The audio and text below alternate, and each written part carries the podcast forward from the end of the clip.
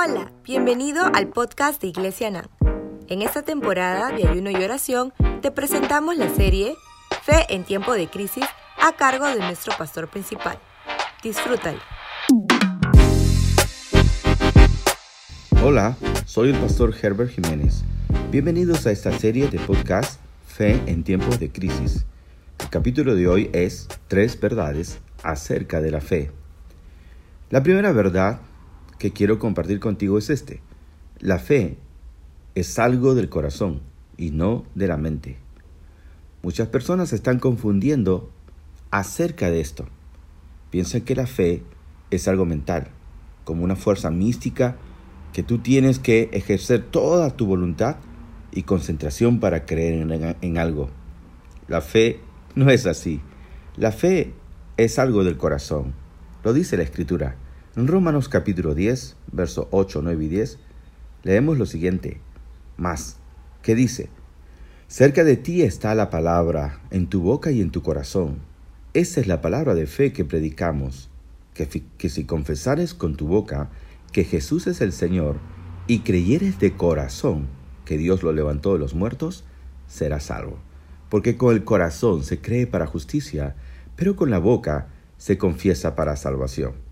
¿Notas la palabra reiterada? Corazón. En Marcos 11, 23 Jesús dijo, De cierto os digo, que cualquiera que le dijera a este monte, quítate, échate en el mar, y no dudare, sino que creyere en su corazón, lo que creyere en su corazón diciendo, le será hecho. Hablando acerca de la fe y de mover montañas.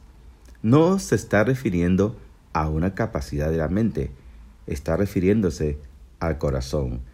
El corazón del hombre no son sus sentimientos. En las escrituras, cuando se habla del corazón, se habla acerca del centro del hombre. Más bien diríamos que está refiriéndose al espíritu. La fe no es algo mental. La fe es algo del espíritu. Es una capacidad espiritual. Número dos, la fe no es algo que tú puedes crear.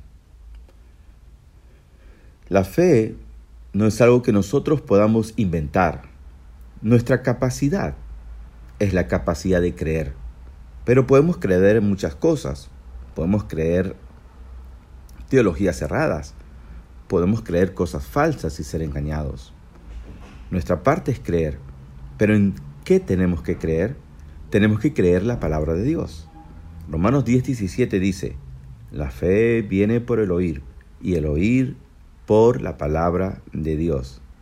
Tú puedes creer, pero vas a necesitar una palabra de Dios para poder sumar fe.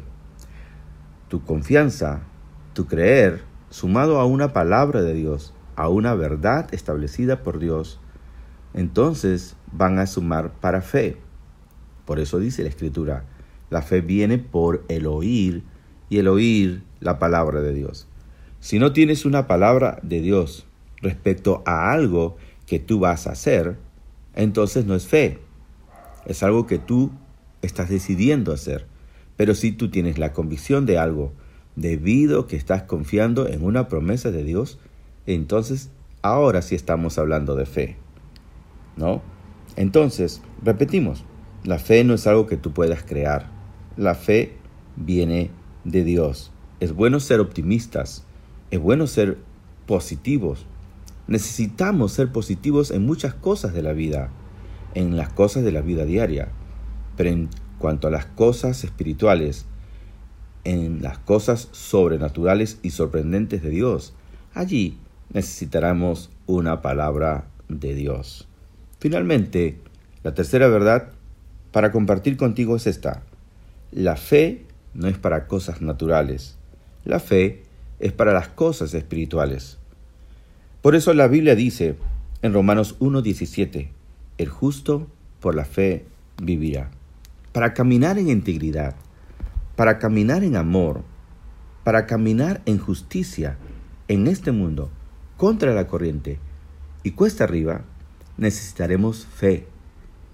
Es imposible vivir en integridad hoy en día, vivir en justicia hoy en día y en la verdad a menos que tengamos fe.